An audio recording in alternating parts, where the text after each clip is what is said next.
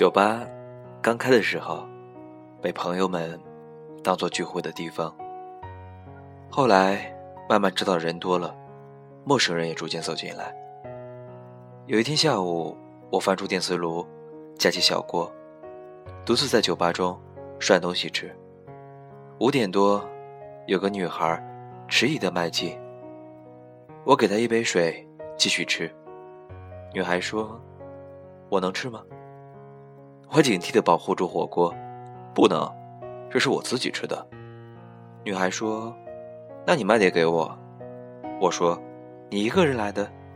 女孩说：“是的。”我说：“这边羊肉给你。”女孩说：“但我有男朋友。”我说：“把羊肉还给我。”女孩说：“已经不是男朋友了。”我接着说：“那……”这盘蘑菇给你，女孩说：“现在是我老公。”出于原则，火锅太好吃，我无法分享，替他想办法弄了盘意面。他默默吃完，说：“你好，听说这个酒吧你是为自己的小狗开的？”我点点头，说是的。女孩说：“那梅倩呢？”我说。洗澡去了。女孩说：“我也有条狗，叫刘大黑。”我一惊，狗也可以有姓，听起来梅倩可以改名叫做张春花。女孩眼里闪起光彩，兴奋地说：“是啊，我姓刘嘛，所以给狗狗起名就叫刘大黑。但以前是流浪狗，我在城南老小区租房子。”离单位比较近，下班可以走回家。一天加班到深夜，小区门口站两条黑乎乎的流浪狗，吓死我了。我跟他僵持了一会儿，他低着头，趴在冬青树旁边。我小心翼翼地走过去，不敢跑快，怕惊动他。他偷偷摸摸地跟在后面。我猛地想起包里还有火腿肠，剥开来丢给他。他两口吃完，尾巴摇得像陀螺一样。我想，当狗冲你摇尾巴的时候，应该不会咬人吧？就放心回家。他一路跟着，只把我送到楼下。我转身，他停步，摇几下尾巴。我心想，看来他是送我的，就把剩下的火腿肠也丢给他。我做房产销售，忙推广计划，加班很晚。从此每天，流浪狗都在小区门口等我，一起走在黑漆的小路，送我到楼下。我平时买点吃的，当他陪我走完这段夜路，作为报酬，就丢给他吃。我尝试着打开楼道门，喊他到家里做客，他都是很高傲的坐着不动。我进家门，探出窗户，冲他挥挥手，他才离开。有一天。我发现大黑不在小区门口，我四顾看看，不见他的影子。于是我尝试着喊：“大黑，大黑。”这是我临时乱起的名字，因为我总不能喊：“喂，蠢货狗子在哪呢？”结果，草丛里悉悉索索，大黑居然低着头，艰难地走出来，一瘸一拐，到离我几步路的地方，默默地坐着。侧过头去，不看我，还挺高傲的。我心想，结伴十几次了，应该能对我亲近点吧。壮胆，上前蹲下，摸摸他的头。大黑全身一紧，但没有逃开，只是依旧侧着头不看我，任凭我摸他的脑门。我突然眼眶一热，泪水掉下来，因为。大赫的腿上全是血，估计被人打断了，或者被车碾到。他瞟我一眼，看见我在哭，于是舔了舔自己的伤腿，奋力站起来，颤颤巍巍地走着。他居然依旧为我带路，他在坚持送我回家。到楼下，我把包里吃的全抖在地面，冲回家。翻箱倒柜的找绷带、消毒水。等我出去，大黑不见了。我喊：“大黑，大黑！”然后，大黑不知道从哪跑过来。这是我第一次看见他跑，跑得飞快，一瘸一拐的样子很滑稽。我想是因为自己喊他的时候带着哭腔吧。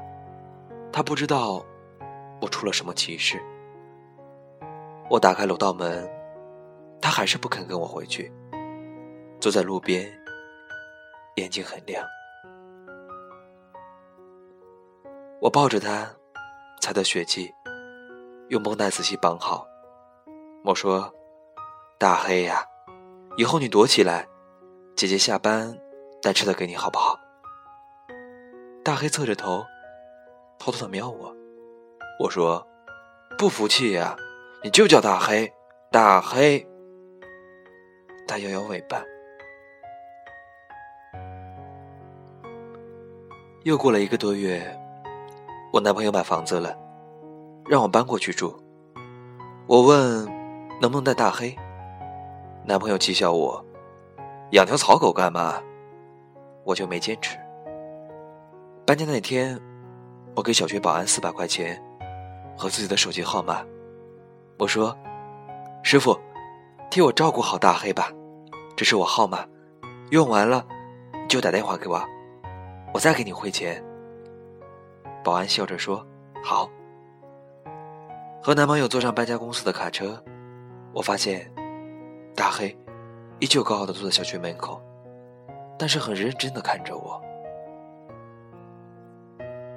我的新家在郊区，之前和男朋友商量买个小点的公寓，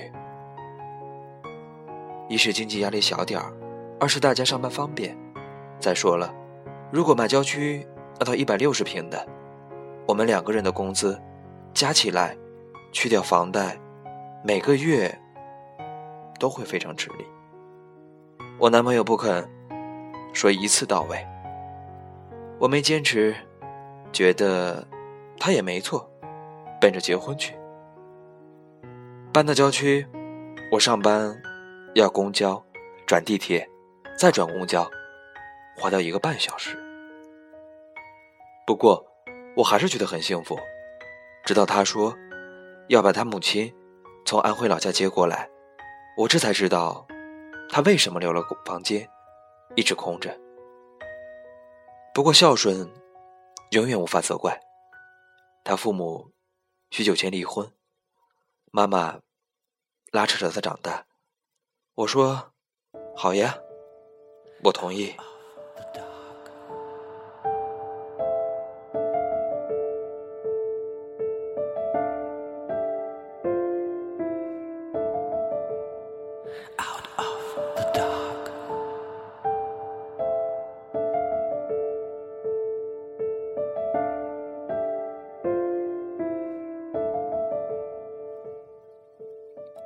他妈妈来我家之后，虽然有些小磕碰，但每家每户都避不开这些。他妈妈是退休教师，很节俭，我们中饭不在家吃，他自己经常只买豆芽凑合，可给我们准备的早饭、晚饭永远都那么丰盛。几个月后，我加班至后半夜才回家，家里灯火通明，男朋友和他妈妈坐在沙发上。我觉得奇怪奇怪，男朋友不吭声，他妈妈笑着说：“欣欣，你是不是和一个叫蓝公子的人走得很近？”我脑子嗡的一声，这是盘查来了。我说：“对啊，怎么了？”他妈妈瞟了我男朋友一眼，继续笑着说：“欣欣，我先给你道歉，今天不小心。”用你电脑，发现你 QQ 没关，我就好奇，想了解下你的生活，翻了翻聊天记录，发现了一些不好的事情，就是你和那个蓝公子有很多不该说的话。我全身血液往脑门冲，蓝公子是我的闺蜜，是女人，她其实跟我男朋友还认识。属于那种人前冷漠、人后风浪的脾气。QQ 资料填的男，ID 蓝公子，喜欢跟我老公老婆的乱讲，这他妈什么事儿呀？男朋友一掐烟头，说：“刘欣欣，你把事儿说清楚了。”我站在过道，眼泪涌出来，因为书房里的东西被翻得乱七八糟，我所有的资料丢得满地，卧室里衣柜抽屉全部拉开，我的衣服扔在床上，甚至还有内衣。我抹抹眼泪，说：“找到什么线索？没找到的话，我想睡觉了，我很累。”男朋友喊：“说不清楚睡什么？”你是不是想着分手？我咬着嘴唇，提醒自己要坚强，不可以哭，一字一句，我没说要分手。男朋友冷笑：“蓝公子，呸！刘欣欣，我告诉你，房产证上的名字还没加上去，分手你也捞不着。”我忍不住喊：“首付是我们两家拼的，贷款是我们一起还的，你凭什么？”男朋友说：“就凭你出轨，出轨，这两个字批得我头昏眼花。我立马随便收拾箱子冲出门，他妈在后面拉我，说：‘欣欣，到底怎么回事？外面那么晚，别乱跑呀。’我说：‘阿姨，你以后要是有儿媳了，别翻人家电脑嘛。’”那叫隐私。男朋友在里头砸杯子，吼着：“让他滚！”我在郊区的马路上走很久，拖着箱子一路走一路哭。闺蜜开车来接我，聊了通宵。她说：“误会嘛，解释不就完了吗？”我说：“她不信任我。”闺蜜说：“你换位思考一下，从表象上来说，的确。”有戴绿帽子的嫌疑。我说：“再回去岂非很丢脸。”闺蜜说：“不急，我这住两天。他们家有不对的地方，翻聊天记录就是个坏习惯。你别看他们现在牛逼哄哄的，你两天不出现，彻底消失，他肯定着急。”我将信将疑，关机睡觉，混混沌沌睡了几个小时。打开手机，结果一条未接来电都没有。我觉得天旋地转，心里又难受又生气。第二天开始，男朋友有点急了，电话一个接一个，问我在哪里，我不肯告诉他。第三天，他妈妈亲自打电话给我道歉，说翻电脑确实是他的不对，希望能原谅老人家。但是我们年轻人之间。都谈婚论嫁了，还是坐一起多沟通比较好。可我依旧觉得委屈，脑海里不停浮现一个场景：半夜自己孤独的走在马路，一边哭泣，一边拖着箱子。我害怕将来还会重演。第四天，男朋友打电话，两人沉默，在听筒两头都不说话。就这样搁在耳边半个多小时，他说：“那冷静一段时间吧。”我说：“好。”半月后，我本来想上班，结果迷迷糊糊走到以前租的小区，保安看见我打招呼：“刘小姐，好久不见了。”我突然想起来，急切的问他：“大黑呢？”保安笑嘻嘻的说：“没事儿。”他现在是小区接待员，只要老人小孩回小区，他就负责从小区门口送到家。大家也乐得给他点吃的，都挺喜欢他。你看，一条狗现在都能勤劳致富了。我刚看到，好像吴大妈妈才回来，估计大黑又去送他了。听到大黑变成小区明星，所有人都爱他，我心里有点失落。跟保安也没啥好聊，就走了。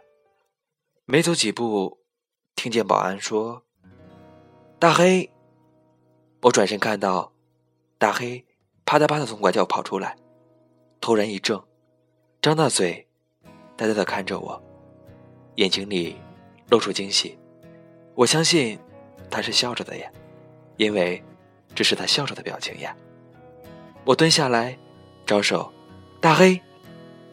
大黑低头，吭哧吭哧的走近我，第一次用头蹭我的手。我说：“大黑，你还好吗？”大黑用头蹭蹭我。我站起来说：“大黑，姐姐下次再来看你。”保安说：“大黑，回来，姐姐要走了。”大黑摇摇尾巴，我走一步，他就跟着一步。然后走出了小区，我不敢走了，停下来喊：“大黑，回去！”他不肯，贴上来，用头蹭我。我眼泪差点掉下来，说：“大黑，现在姐姐也没有家了，你回去好不好？”保安快步赶上来，拽着大黑往回走，说：“大黑从来没有走出过小区，这次他是怎么了？”我不知道该往哪里，昏头昏脑走到广场，坐在长椅发呆。手机响了，一个陌生的号码，接通，是保安。姑娘，我把大黑关在保安室里，他不停的狂叫，疯狂的扒门。我拗不过，就打开门，他立刻跟一支箭一样窜了出去，转眼就看不见了。我估摸他想找你。狗一辈子就认一个主人，要是方便，姑娘，你就带着它吧。我放下电话，站起来四下张望，喊：“大黑，大黑！”然后广场一个角落，钻出来一条黑色的狗，很矜持的走到我身边，熟门熟路的趴下来，把头搁在我脚面。我摸摸它的头，眼泪。掉在他脑门上。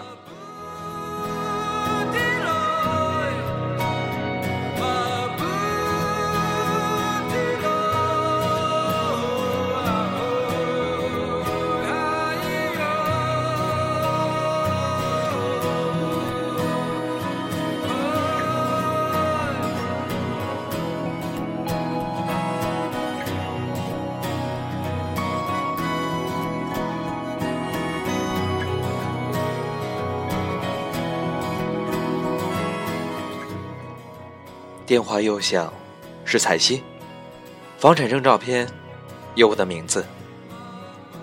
男朋友打电话说：“欣欣，我们不要折磨对方了。其实第二天我就去申请加名字，刚办下来。你看，我这只手第二后生，你要是还跟我分手，我人财两空。妈妈想搬回安徽，我觉得很对不起她。”我哭着说：“你活该。”他也哭了。欣欣，你别再理蓝公子了。我说：“我现在就住在蓝公子家中。”他说：“欣欣，你别这样，你能回来吗？”我说：“蓝公子是小梅，女的好吗？”他说：“那欣欣，我们结婚好不好？我们结婚好吗？”我拼命点头，说：“好，你让阿姨别走了。”他说：“嗯。”然然后我又看看大黑，说：“必须把大黑也接回家。”男朋友说：“你在哪儿？我来接你们。”我告诉他地点，放下电话，觉得天比以前晴朗，指着大黑说：“喂，从此以后。”你就叫刘大黑，刘大黑说：“忘了。”刘欣欣一直自顾自的把故事说完。我送他一瓶樱桃啤酒，说：“后来呢？”刘欣欣说：“我下个月去安徽办婚礼。”我说：“大黑当花童吗？”刘欣欣说：“大黑死了。”我一愣，说：“啊？”他说。大黑到我家一个礼拜，不吃不喝了，婆婆比我还着急，请几个医生来看。医生告诉我们，大黑年纪老了，九岁了，内脏不好，没什么病，就是要死了，不用浪费钱买药。但婆婆还是花了一万多，说必须要让大黑舒服点儿。刘星星擦擦眼泪说：“我下班回家，婆婆哭着告诉我，大黑不吃不喝。”一点力气都没有。我一上班去，他还会努力的爬起来，爬到大门口，呆呆的看着门外，一定是在等我回家。婆婆每天买菜，做红烧肉，做排骨汤，可是都等我回家了，大黑才会吃一点点。我要摸摸他的头，喊：“刘大黑，加油！刘大黑，加油！”他才会吃一点点，很少的一点点。你知道吗？后来我请了几天假，陪着大黑，他就死在我旁边的，把头搁在我手里，舔了舔我的手心，然后眼睛看着我，好像在说：“我要走了，你别难过。”刘欣欣放下酒瓶，说：“我现在想想，大黑。”那天为什么追我？为什么在保安室里发疯？为什么跑那么远来找我？是不是他知道自己快死了，所以一定要再陪陪我呢？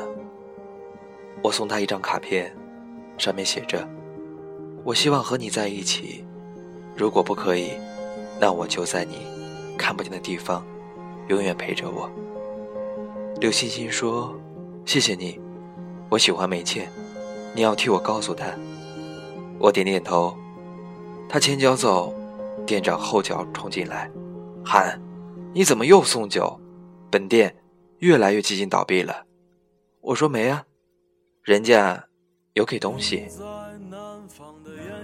欣欣送我一张照片，是他的全家福，男孩女孩抱着一条大黑狗，老太太笑得合不拢嘴。照片反面有一行清晰的。自己写作一家人。做不完一场梦他不再和谁谈论相逢的孤岛，因为心里早已荒无人烟。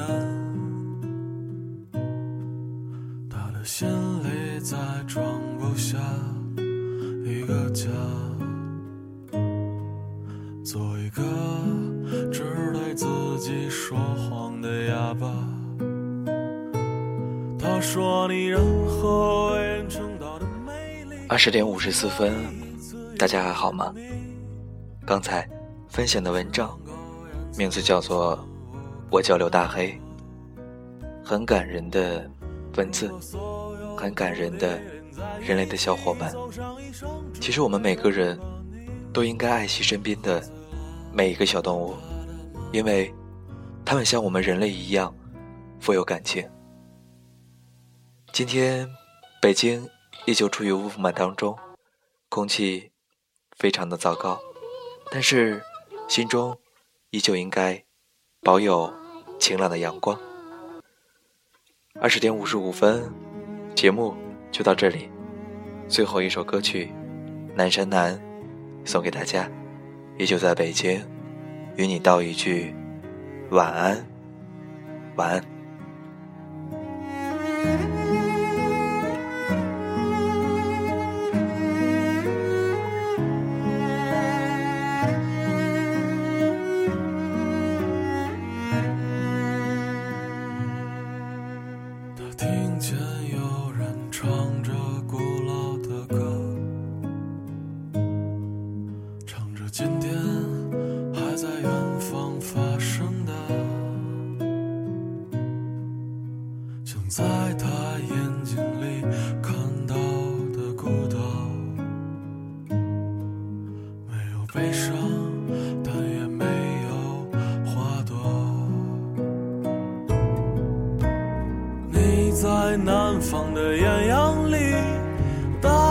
的，纷飞，我在北方的寒夜里四季如春。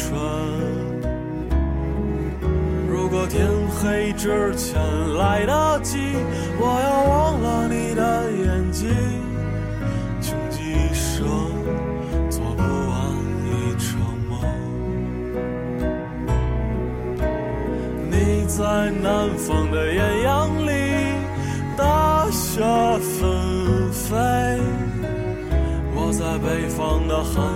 四季如春。如果天黑之前来得及，我要忘了你的眼睛，穷极一生做不完一场梦，大梦初醒，